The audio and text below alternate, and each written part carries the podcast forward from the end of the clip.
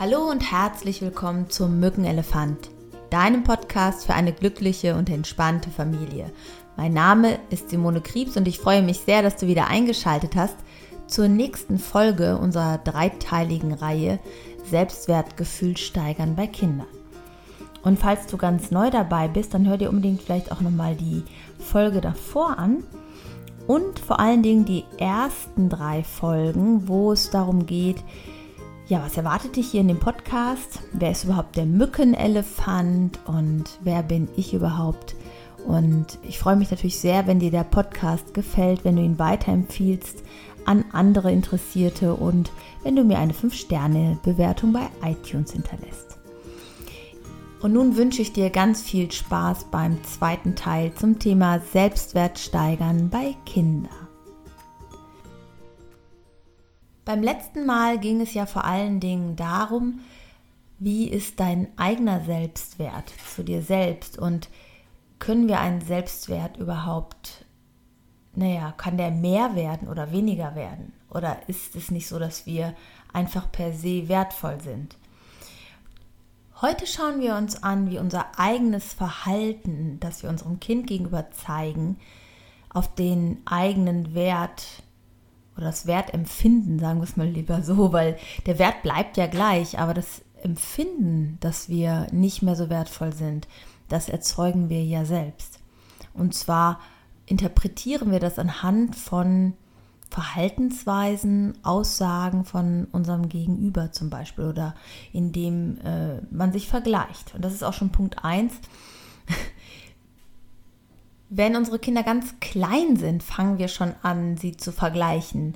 Was kann denn dein Kind schon? Was kann mein Kind schon? Und natürlich sind wir als äh, Mama und Papa total stolz, wenn unsere Kinder etwas Neues können. Gerade so in den ersten Wochen und Monaten ist es ja total beeindruckend, wie schnell das alles geht. Und da fangen wir schon mit diesem Automatismus an, nämlich uns gegenseitig zu vergleichen. Und wir vergleichen die Kinder untereinander. Dazu hatte ich auch nochmal eine Podcast-Folge gemacht. Ich glaube, die Folge 11 war das. Ähm, sollte man Geschwisterkinder vergleichen. Und die verlinken wir dir auch nochmal unten in die Show Notes. Da kannst du vielleicht nochmal reinhören, wenn du die noch nicht gehört hast. Vergleichen ist eine gute Garantie, sich unglücklich zu machen. Also wenn das bei uns schon so funktioniert, wie wirkt es dann auf unsere Kinder? Jeder Mensch möchte das Gefühl haben, etwas Besonderes für den anderen zu sein, wichtig zu sein, einzigartig zu sein und so geliebt zu werden, wie er ist. Und Vergleichen führt in der Regel dazu, dass wir anfangen, uns zu bewerten mit dem anderen. Das heißt, bin ich besser oder schlechter als der andere. Das erzeugt zum einen einen Druck, oh Gott, ich darf nicht schlechter werden als der andere, wenn ich denn jetzt zum Beispiel mich besser fühle als der andere. Oder halt, ich fühle mich von vornherein schlechter und weniger wert, weil ich bestimmte Dinge, die der andere kann, nicht kann. Und das ist etwas, was äh, aufgrund von Schule ja auch nochmal verstärkt wird, dass du innerhalb einer Klasse miteinander, untereinander verglichen wirst. Ich bin zurzeit in einer Schule in Mörs, in einem Coolness-Training. Da habe ich zwei dritte Klassen und es sind wirklich sehr, sehr gut funktionierende Klassen. Das ist eine präventive Maßnahme. In der einen Klasse fällt aber mir auf, wenn wir bestimmte Spiele zum Beispiel machen, dass immer wieder gesagt wird, ich war noch gar nicht dran, der war aber vor mir, der war aber zweimal dran. Es wird ständig miteinander äh, konkurriert. Und die Lehrer sagen auch, ja, das ist hier diese leistungsbezogene Klasse. Die ist sehr, sehr leistungsstark. Im Sozialverhalten zeigen sie aber genau diese Auffälligkeit. Und das ist nicht unbedingt selbstwertstärkend, sondern eher selbstwertschwächend. Es ist halt so, dass wir Menschen unterschiedlich sind und auch unterschiedliche Dinge unterschiedlich gut können. Und das ist auch gut so. Und in der anderen Klasse, wo wir sind, und das ist so lustig, dass es halt wirklich so äh, diese Parallelklassen sind, da kommt das nicht einmal. Der hat aber und der war aber zuerst. Und das ist total faszinierend zu beobachten. Und die Lehrerin sagte auch, ja, mir ist es am allerwichtigsten, dass jedes Kind gerne in die Schule kommt. Das steht vor allem. Auch wenn ich manchmal ein schlechtes Gewissen habe, dass die anderen äh, in einigen Fächern leistungsstärker sind. Und da ist es genau dieses, ja, worauf lege ich den Fokus, worauf lege ich den Wert? Und für zu Hause finde ich halt auch immer total wichtig, dass wir uns selbst, aber auch unseren Kindern deutlich machen, dass man sich eigentlich nicht vergleichen kann. Was natürlich geht, ist es gegenseitig anzuerkennen, wer was besonders gut kann. Und auch, dass jeder irgendwas wirklich gut kann. Das ist auch das, was den Selbstwert eines Kindes stärkt, auf die eigenen Stärken und Fähigkeiten zu schauen. Und das, was es ausmacht.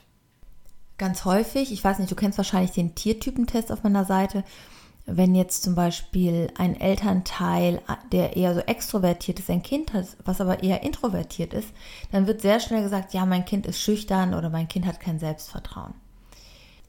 Es muss aber gar nicht so sein, dass es kein Selbstwertgefühl hat, also sich wertvoll fühlt. Vielleicht tritt es nur anders in Beziehung und in Kontakt. Und nur weil ein Kind anders Kontakt aufnimmt als wir, heißt es nicht, dass es sich nicht wertvoll fühlt. Da würde ich ganz gerne auch nochmal darauf hinweisen. Auch so, was denkst du von deinem Kind? Denkst du, mein Kind fühlt sich nicht wertvoll? Und das hatte ich in der ersten Folge schon gesagt. Ist es vielleicht eine Übertragung, weil du selbst dich nicht wertvoll fühlst? ähm, ja, also wie gesagt, vergleichen heißt ja immer, ich bin mehr oder weniger wert als der andere, wenn der mehr oder ich weniger kann oder halt andersrum. Das würde ich einfach versuchen zu vermeiden, ganz besonders unter den Geschwistern, weil ja sowieso schon eine Konkurrenz zwischen den Geschwistern oft herrscht um die Gunst und die Liebe der Eltern. Und wenn dann noch verglichen wird, dann ja, kann es einfach dazu führen, dass ein Kind sich weniger wertvoll fühlt. Ein zweiter Punkt, der mir wichtig ist, biete ich ungefragt Hilfe an. Also ich weiß nicht, ähm, es gibt zum Beispiel in der Regio-Pädagogik, ich weiß nicht, ob dir das was sagt, das ist sehr, das ist ein Ansatz aus Italien, ist am Ende des Zweiten Weltkrieges entstanden. Und da geht es darum, dass Kinder Entdecker sind und Forscher sind und sie aus sich heraus Sachen ausprobieren. Und der Pädagoge oder halt der Elternteil gar nicht bewusst immer Einfluss nimmt und hilft, sondern erstmal das Kind experimentieren lässt. Und du dann eigentlich beobachtest, aus welcher Perspektive macht das Kind das immer und könnte ich da ähm, ja irgendwie einfach was anderes vormachen, ohne aber direkt zu sagen, guck mal, macht es so. Und das Kind selbst beobachten lassen und selbst abgucken lassen ich glaube, dass wir manchmal dazu neigen, zumindest kenne ich es auch von mir selber, ich weiß nicht, wie es bei dir ist, äh, unseren Kindern sehr schnell Hilfe, Unterstützung oder auch ähm, Erklärungsmodelle anzugeben. Also so den pädagogischen Erklärbär zu machen und auf alles eine Antwort zu geben. Und dadurch einfach auch neue Spiel- und Entdeckungsräume ja, zu nehmen in dem Moment. Also das wäre so mein zweiter Tipp. Frag, ob du helfen sollst und übernimm nicht einfach diese Helferfunktion immer. Und vielleicht wartest du erstmal ab, was dein Kind da macht. Natürlich nicht, wenn es wirklich gefährliche Sachen sind. Das glaube ich, brauche ich auch gar nicht sagen, oder? Und auch dieses Korrigieren, was da oft mit einhergeht. das ist so Punkt 3, wenn man Hilfe anbietet, ist es oft auch ein Korrigieren. Also zum Beispiel, weiß ich nicht, ist ja so, wenn die Kinder zum Beispiel die Schuhe anziehen, ähm, wenn die das am Anfang lernen, ist es ja so, dass sie die oft vertauschen. Also dass am rechten Fuß der linke Schuh ist und am linken Fuß der rechte Schuh.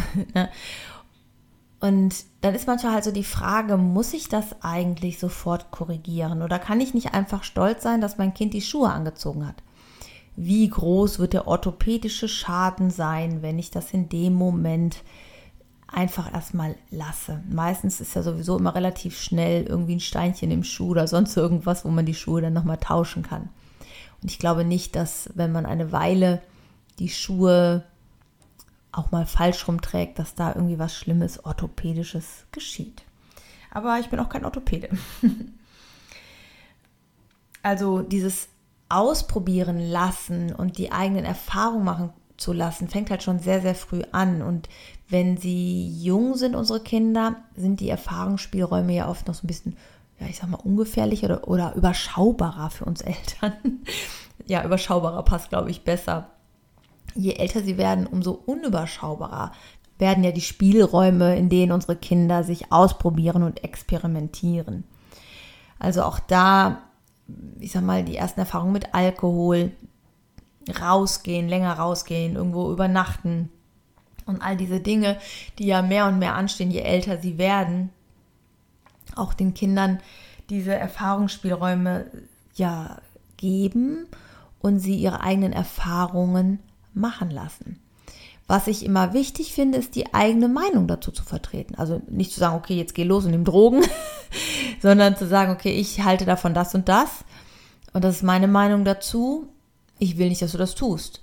Aber natürlich zu wissen, dass dein Kind bestimmte Erfahrungen suchen wird und auch machen wird, ob du ihm das jetzt erlaubst oder nicht. Und das ja, dass du deswegen dein Kind auch nicht kontrollieren solltest oder hinterher schleichen oder heimlich WhatsApp-Nachrichten lesen solltest. Also ich hatte letztens einen Elternbrief in der Hand, da schrieb die Mutter, also an eine Lehrerin, sie, wir hatten ein Gespräch äh, wegen einem Kind, weil da die Sorge bestand, ob das ausgegrenzt wird. Und die Mutter schrieb, anscheinend kontrollieren nicht alle Eltern die Nachrichten im Handy ihrer Kinder. Und ich habe direkt nur gedacht, oh Gott, zum Glück. Also so ein Ausspionieren, auch ich möchte ja nicht, dass einer einfach an mein Handy geht und das ausspioniert. Das fand ich so, wie schnell wir auch so Grenzen überschreiten bei unseren Kindern, wo wir denken, das ist normal, was tun wir zum Schutz. Also ich kann mit meinem Kind darüber sprechen, ich kann mein Kind bitten, es zu zeigen, aber ja, auf ja, das heimlich zu kontrollieren oder gezielt zu kontrollieren, da habe ich persönlich also ein sehr, sehr unangenehmes Gefühl und habe ich auch noch nie gemacht bei meinen Kindern, muss ich sagen. Und bekomme ich deswegen nicht alles mit? Ja, ich bekomme nicht alles mit. Und auch das heißt, ich vertraue auf dich und du hast das Recht, deine eigenen Grenzen zu schützen. Und auch das ist Selbstwert. Du bist wertvoll, weil es wichtig ist und deine Grenzen auch wertvoll sind. Auf diese Art empfindet dein Kind auch einen Selbstwert. Das ist nicht etwas, was wir sagen, sondern etwas, was wir fühlen. Ja, unser Verhalten spiegelt, wie wir zu etwas stehen, nicht das, was wir sagen letztlich. Und das ist etwas, an das wir uns auch gut erinnern sollten, immer wieder als Eltern auch gegenseitig erinnern sollten. Ja, und was mir auch immer aufgefallen ist bei mir selber, dass ich manchmal so diesen Hang hatte zu sagen, was ist richtig oder falsch.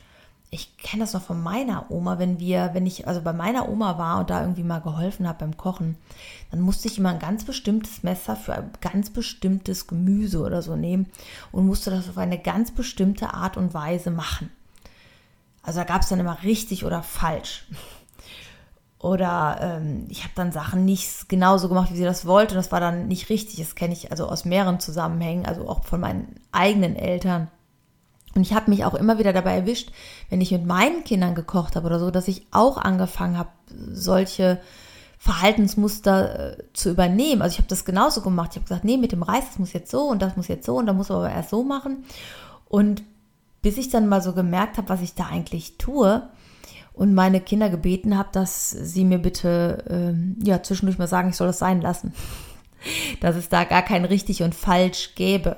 Weil wenn wir immer alles gleich machen würden, würden wir wahrscheinlich noch in der Steinzeit sitzen unter in irgendwelchen Höhlen. Ja, es ist neue Dinge entstehen, weil man neue Sachen ausprobiert und auch diese Erfahrung machen zu lassen. Ich weiß noch, dass meine Mutter mich damals öfters mal ja so Spaßkochen hat machen lassen. Also wir haben dann irgendwelche Sachen da ausprobiert äh, mit Mehl und Zucker zusammengemischt und Wasser und irgendwas in einen Topf und da ist dann irgendeine Matschepampe rausgekommen. Hat nicht geschmeckt, aber wir haben was ausprobiert. Oder wir haben so eine Zeit lang auch so äh, Gesichtsmasken irgendwie versucht selber zu machen. War auch nicht besonders pflegend wahrscheinlich. Aber ähm, ja, wir haben es ausprobiert. Das ist zwar jetzt mehr so das Selbstvertrauen, aber auch gleichzeitig ist das ja mit dem Selbstwertgefühl verknüpft. Also wenn ich mich selbst ausprobieren darf und Raum einnehmen darf, weil meine Bedürfnisse, meine Erfahrungen wichtig sind, dann bin auch ich wichtig und wertvoll. Ja, und dann noch so ein Thema, ähm, was ich immer wieder beobachte, dass halt Äußerlichkeiten oft sehr, sehr stark angesprochen werden. Also, das äh, ist aber hübsch und du bist aber schön und das ist aber nicht hübsch und hier hast aber eine Speckrolle und dies und das und jenes. Und auch das ist immer so ein Kritisieren, äh, also ein empfundenes Kritisieren. Ich habe ganz oft junge Frauen in der Praxis oder auch ältere Frauen, die Schwierigkeiten haben mit ihrer Figur, mit ihrem Körper und fühlen sich nicht wertvoll und nicht richtig, wie sie sind, weil auch von Eltern immer wieder Kritik kam, ne? dass äh, die Mutter oder der Vater immer gesagt haben, du bist aber zu dick, du bist aber zu dies, du bist aber zu jenes, du hast aber hier zu kleine dies und zu große das. Und das ist etwas, was auch so das Gefühl vermittelt, ich bin nicht genug, so wie ich bin. Ich muss irgendwie anders sein. Und das hängt natürlich auch extrem stark mit deinem eigenen Selbstwert dann zusammen. Also beziehungsweise mit dem Selbstwert deines Kindes. Wenn, du, wenn wir unseren Kindern immer wieder sagen, ja, das ist aber besonders hübsch und so ist aber nicht schön und das muss aber so sein, das muss aber so sein, dann meine ich ja oder interpretiere ich ja da rein als Kind, ich muss etwas Bestimmtes erfüllen, um wertvoll zu sein. Und das haben wir ja letzte Folge schon besprochen, dass diesen Wert, dass du wertvoll bist, dir gar keiner nehmen kann. Und uns selbst auch immer wieder daran zu erinnern, in bestimmten Momenten, wo wir kritisieren oder wo wir korrigieren wollen, ist das jetzt gerade so wichtig? Ist es die Wahrheit, die ich jetzt hier gerade, ist es so ein Riesenschutzbedürfnis, was ich hier gerade mache? Oder ist es einfach nur mein Ego, was meint, sich da einmischen zu müssen? Und kann ich nicht mein eigenes Ego mal einen Moment hinten anstellen und einfach selber fühlen, dass ich eine gute Mama, ein guter Papa bin, gerade weil ich es nicht korrigiere, gerade weil ich es zulasse?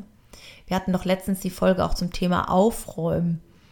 Und äh, ja, bin ich nur wertvoll, wenn ich mein Zimmer aufräume, wenn ich sauber und ordentlich bin.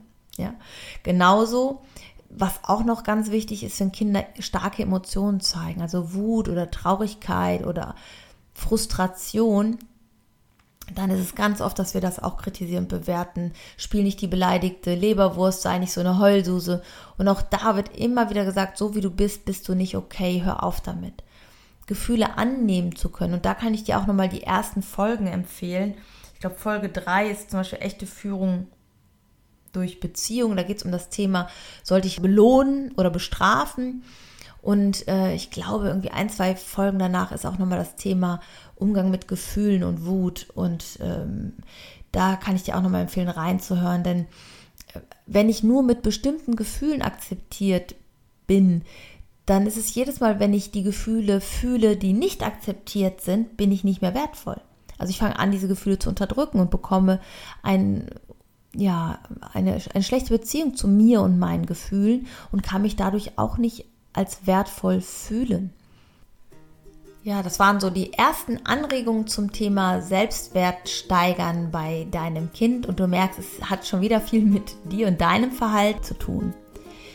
Ich hoffe, du konntest einiges für dich mitnehmen, für dich reflektieren und kannst dich in der nächsten Zeit mal ein bisschen selbst beobachten und dir die einzelnen Dinge vornehmen, etwas anders zu machen. Und vielleicht hast du auch ganz, ganz viel entdeckt, was du schon super, super gut machst, wo du dich vielleicht bestärkt und bestätigt fühlst. Das würde mich natürlich ganz genauso freuen. Und wenn dir die Folge gefallen hat, dann empfehle sie doch sehr gerne weiter. Hinterlasse mir ein Like, einen Kommentar oder auch gerne eine 5-Sterne-Bewertung, wenn du sie gut fandest. Und ich freue mich von dir zu lesen auf den unterschiedlichen Kanälen bei Facebook und Instagram. Und beim letzten Mal haben wir ja nochmal unser Retreat beworben, harmonische Beziehungen führen. Und auch das verlinken wir nochmal. Vielleicht hast du ja Lust, vom 5. bis 12. August mit uns nach Mallorca zu fliegen und jeden Tag ein halbtägiges Seminar und halbtägig Urlaub zu machen. Alles weitere findest du auf meiner Homepage und denk immer daran, du bist genau richtig, so wie du bist und du bist genau richtig, so wie du bist für dein Kind. Du bist ein Geschenk für dein Kind. Vergiss das nicht und fühl dich umarmt. Tschüss, deine Simone.